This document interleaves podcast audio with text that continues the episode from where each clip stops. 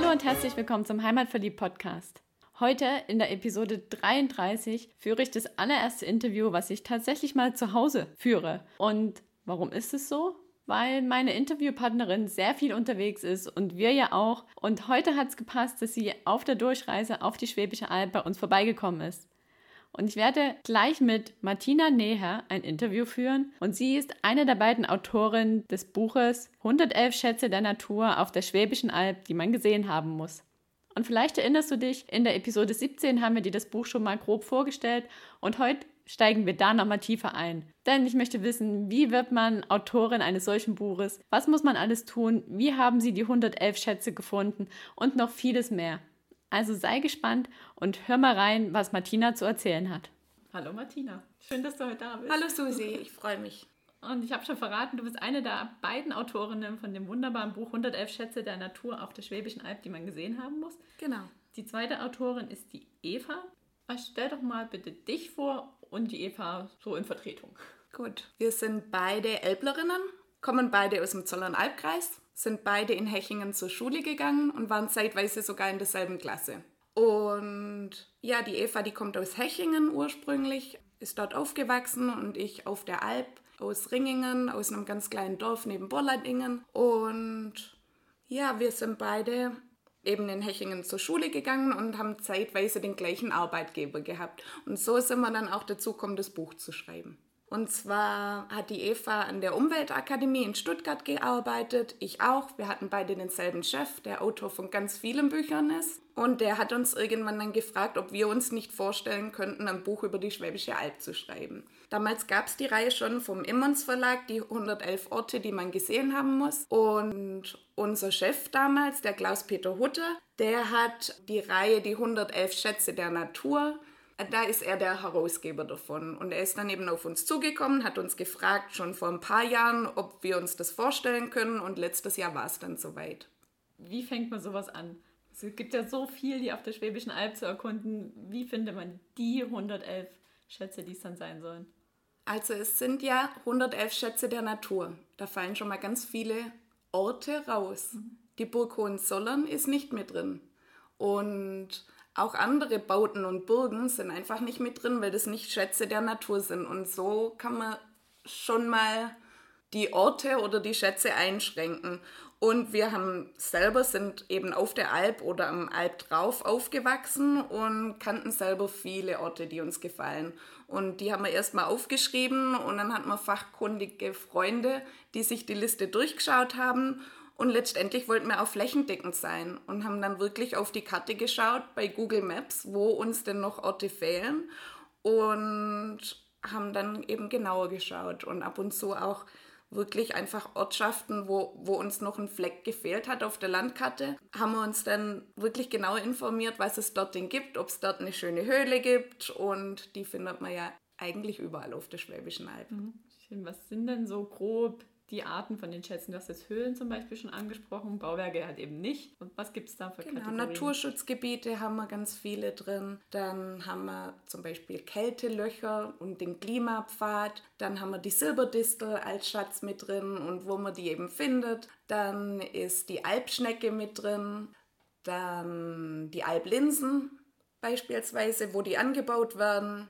Dann haben wir unterschiedliche Bäche und Flüsse Seen, also alles, was man in der Natur so findet. Und dann hattet ihr die Liste und wie ging es dann weiter? Hm, das war viel Recherche und wir konnten nicht einfach so losschreiben. Wir mussten natürlich immer ganz genau, wir hatten eine genaue Vorgabe, wie viel Zeichen wir pro Seite nutzen durften. Ähm, es gibt da vom Emmons Verlag für diese Buchreihe eben eine ganz genaue Vorgabe. Auf der rechten Seite ist das Bild, auf der linken Seite der Text und dann genaue Wortvorgabe. Dann braucht man immer eine Anfahrt wir mussten natürlich auch hinfahren und schauen, ob das wirklich stimmt. Und ja, alle Fotos und so weiter haben wir selber gemacht und haben uns dann ja so durch die Orte geschlagen. Nicht geschlagen, aber so haben wir eben die Orte gefunden. Mhm. Du hast schon gesagt, ihr habt das alles im letzten Jahr gemacht, sprich, ihr wart an den 111 Plätzen letztes Jahr? Genau.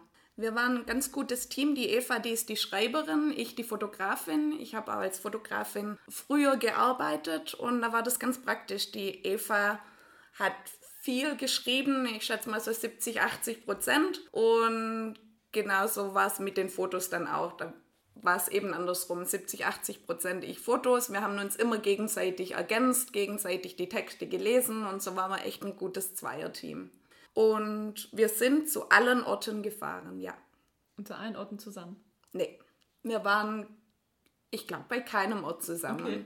Wir mussten das aufteilen, weil wir eben nicht so lange Zeit hatten. Wir haben die Anfangszeit des Buches, also als wir schreiben sollten, vertrödelt und hatten letztendlich noch zwei bis drei Monate Zeit, in der wir intensiv dran gearbeitet haben. Ah, vielleicht waren es auch drei bis vier Monate. Und ich habe dann immer Touren auf die Schwäbische Alb gemacht, am Anfang ohne Fahrrad, sondern nur mit Auto. Und dann habe ich ganz schnell festgestellt, dass viele Schätze ähm, in der Natur wirklich so versteckt sind, da kann man mit einem Auto nicht hinfahren. Und ich habe dann bei der zweiten Tour mein Fahrrad in den Kofferraum gepackt und bin überall hin mit dem Fahrrad gefahren und habe versucht, am Tag so zwischen fünf und zehn Schätze abzufahren und Fotos zu machen, mich nochmal zu erkundigen, die Leute vor Ort kennenzulernen, die Öffnungszeiten zu checken, die Anfahrt zu checken. Ja, und so ist das dann entstanden. Und das ist ja eine Mischung aus Reiseführer und ja, kleine Geschichten stehen zu den einzelnen Orten auch mit drin. Viele interessante Leute habe ich auf den Touren kennengelernt. Das glaube ich. Genau. Wie ist das jetzt so im Nachhinein? Gibt es da noch Kontakte zu Leuten, die du da kennengelernt hast? Ja, die gibt's. Beispielsweise haben wir die Falkensteiner Höhle mit drin. Das ist auch mein allerliebster Schatz. Und die Höhle ist ziemlich, das ist eine wasserführende Höhle und die ist ganz schwierig selbst zu besuchen und da wirklich reinzugehen. Und da habe ich einen Outdoor-Veranstalter, ähm, Coyote Outdoors, ähm, angeschrieben und die sind dann mit uns in die Höhle und mit denen habe ich zum Beispiel immer noch Kontakt.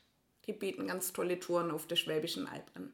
Schön, und dann habt ihr die Texte geschrieben gehabt, die Fotos gehabt und dann habt ihr das irgendwo hingeschickt oder wie geht es dann weiter? Wie entsteht dann so ein Buch? Wir hatten ja einen Vertrag mit dem ähm, Verlag und wir hatten eben einen Abgabetermin. Dann kam das Ganze zu einer Lektorin. Die hat sich das nochmal durchgelesen und Veränderungsvorschläge gehabt und ja, das war gar nicht so viel, aber Kommaregeln, da war man nicht so ganz fit und da hat die uns eben noch geholfen. Ähm, bei den Fotos haben wir jeweils zwei bis drei zur Auswahl für den Verlag gehabt, die haben sich dann welche ausgesucht. Ja, und dann ging alles ganz schnell. Dann war Abgabetermin und ein paar Wochen später gab es das Buch. Und wie war das dann das erste Mal, so das Buch in der Hand zu halten? Ja, super. Wirklich ganz schön. Was ein bisschen schade war, ich war zu dem Zeitpunkt nicht zu Hause und ja, meine, die Eva und mein frühere Chef, die hatten das Buch vor mir und ich habe mein erstes Exemplar quasi von meinem Chef bekommen. Er hat mir das gegeben.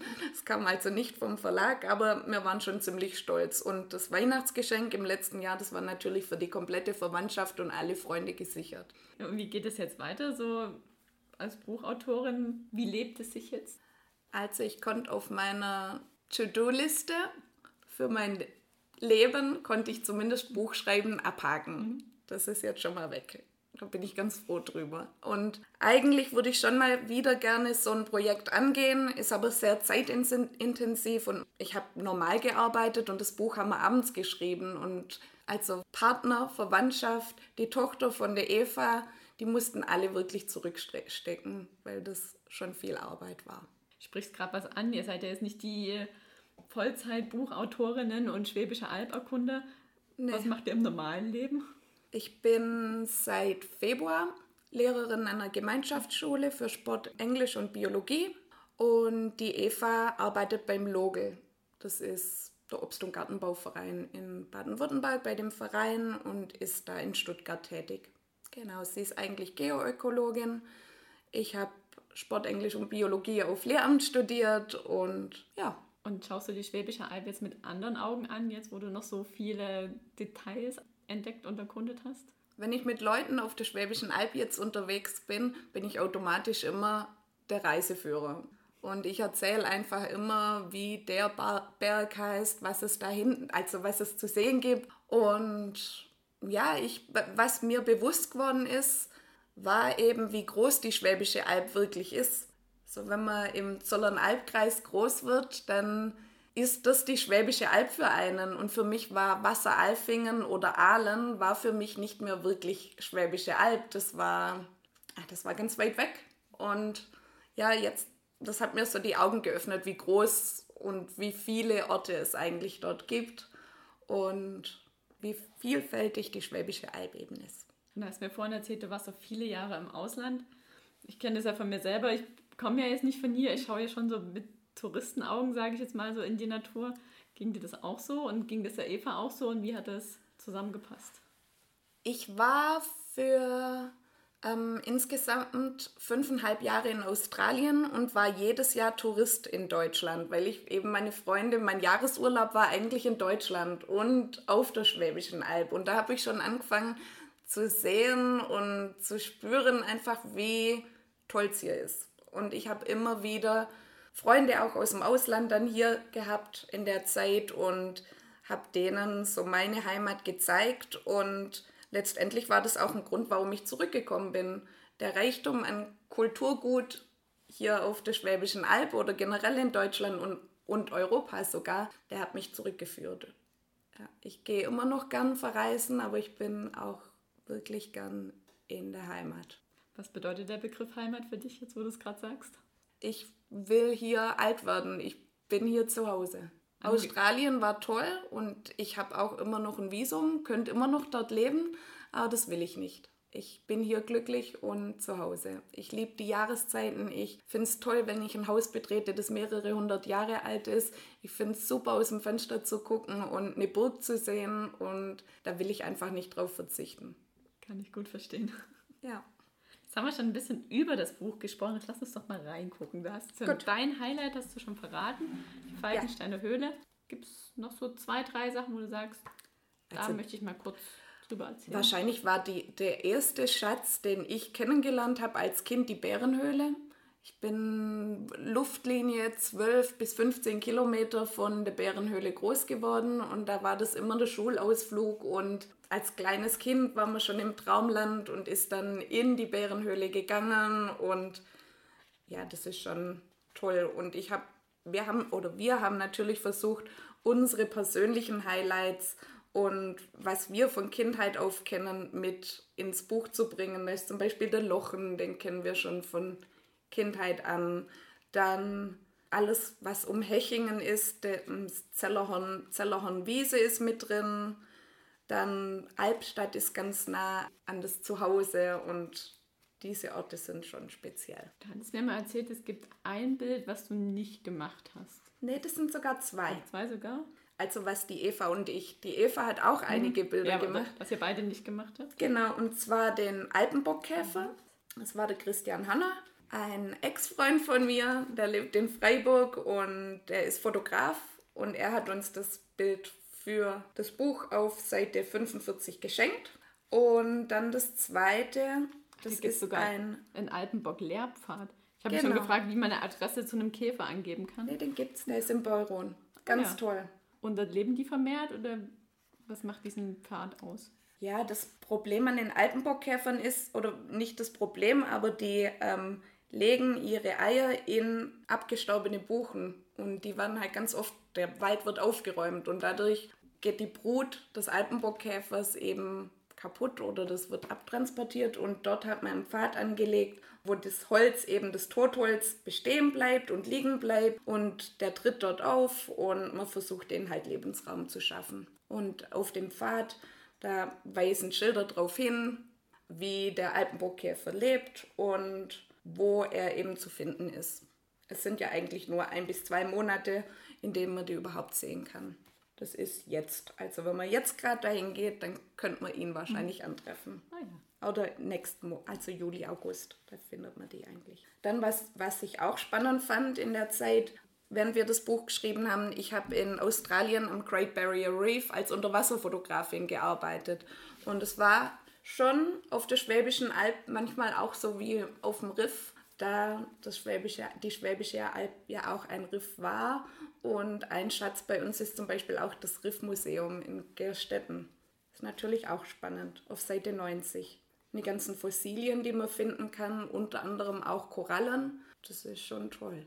Und wenn man sich vorstellt, dass die Alp eben vor 145 Millionen Jahren mal mehr war und... Das ist spannend, das stimmt. Genau. Und das zweite Foto eben, das wir nicht gemacht haben, Das ist auf der Seite 154 der schwarze Apollo. Das ist ein Schmetterling. Der ist ganz arg selten und das Foto haben wir eben auch nicht gemacht. Haben wir von einem Schmetterling-Experten geschenkt bekommen fürs Buch. Und der kommt hauptsächlich beim Mahlstätten vor oder wie kommt es jetzt zu der Adresse Lippachtalstraße? Der kommt dort vor, eine genaue, also der ist ganz stark unter Schutz und den gibt es eben nicht mehr oft. Und wir wissen schon, wo man den genau findet. Es wird aber nicht verraten, weil äh, der eben geschützt ist und das soll er auch bleiben. Und der Ort, an dem er ist, der genaue, der soll eben auch geheim bleiben, dass ja. er dort sich fortpflanzen kann und weiter geschützt werden kann. Aber wenn man mal am Lippachtal so am Wandern ist, dann könnte es schon sein, dass genau. man einer über den Weg fliegt. Ja, auf jeden Fall. Was auch noch ein toller Schatz ist, ähm, und die Gaumenfreunde sind natürlich die Alblinsen, Albleise auch genannt. Und die findet man zum einen in Lauterach.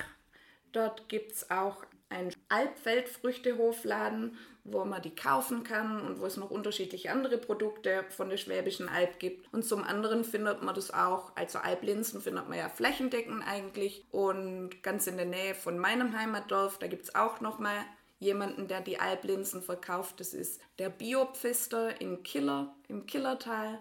Das ist beispielsweise ein Klassenkamerad von mir aus der Grundschule. Ach, witzig. Ja. Ja, wenn man da mal auf dem Jakobsweg langpilgert, kann man da ja mal einkehren. Genau. Und sich mit Alblinsen versorgen. Ja. Über die Alp bin ich noch nicht auf dem Jakobsweg gewandert, aber dafür in Portugal. Das war auch spannend. Mir auch. Ja, sehr schön. Ja, und viele Orte, was ich noch sagen kann, die befinden sich wirklich immer neben der Haustür und man ist sich gar nicht bewusst darüber. Und bei manchen sogar unterhalb vom Haus. Da ist auch ein Schatz noch drin, vielleicht den letzten, den ich noch erwähnen will. Das ist in Zwiefaltendorf. Dort gibt es ein Restaurant und zwar den Brauereigasthof Grössle. Und unterhalb von dem Brauereigasthof ist eine Tropfsteinhöhle. Das ist vielleicht auch ganz spannend. Und wenn man dort beim Essen ist, wo es hervorragende schwäbische Küche gibt, ähm, dann nimmt ein der Wirt und der Brauereimeister auch mal gern mit in die Höhle.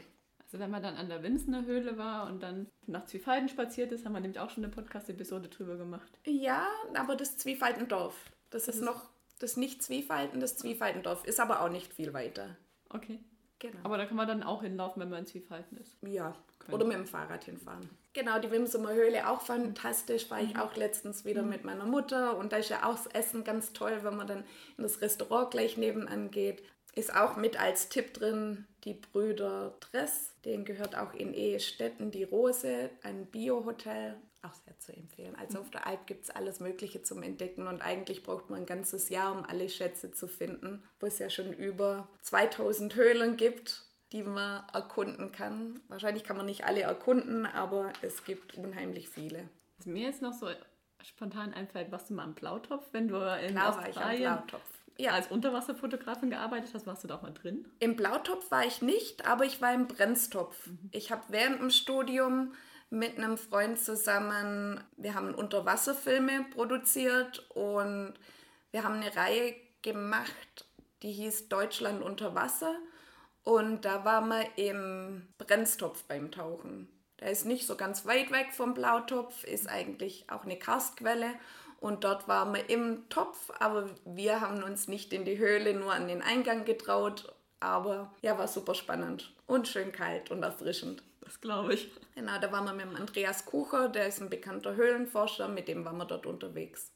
So, und jetzt haben wir für jeden Interviewpartner noch drei Fragen zum Abschluss. Okay. Ich glaube, zwei davon haben wir eigentlich schon beantwortet, aber ich stelle sie dir trotzdem nochmal. Ja. Und zwar ist die erste Frage, was ist dein Geheimtipp in der Region? Die Falkensteiner Höhle. Äh, zweite Frage, was vermisst du am meisten, wenn du nicht hier bist? Linse mit Spätzle. Und die dritte Frage, was ist dein schwäbisches Lieblingswort, was du mir als Nicht-Schwäbin beibringen möchtest? Grumbiere, auch was zum Essen. Was könnten das sein? Hast du eine Idee? Ich habe es schon mal gehört, es sind Kartoffeln. Genau. Und weißt du auch, wo das herkommt, dass das Grumbiere heißt? Ja, ich glaube, das heißt sowas wie Grundbirne. Also quasi die Birne aus dem Boden. Genau. Man kann ja, ja auch Erdäpfel sagen. Stimmt. Und auf ganz Schwäbisch Eidäpfel. Mhm. Hört sich auch wieder ein bisschen anders an. Und so wird es eben von Region oder zur Region wird es eben anders genannt. Aber Grumbeere verstehen alle Schwaben. Okay, super, cool, Dankeschön. Bitte. Super, dann danke ich dir. Gibt es noch was, was du unseren Hörern unbedingt mitgeben möchtest zur Schwäbischen Alb, zum Buch? Wo gibt es das Buch überhaupt? Haben wir gar nicht drüber gesprochen. In ganz vielen Buchläden, in Tübingen beim Osiander zum Beispiel oder in Hechingen beim Welte, also in ganz vielen Buchläden vor am Alp drauf und rund um die Schwäbische Alb, auf der Schwäbischen Alb und natürlich kann man es auch online bestellen bei Amazon, aber ich empfehle allen, das bei ihrem lokalen Buchhändler zu bestellen. Da hat der nämlich auch noch was gefunden.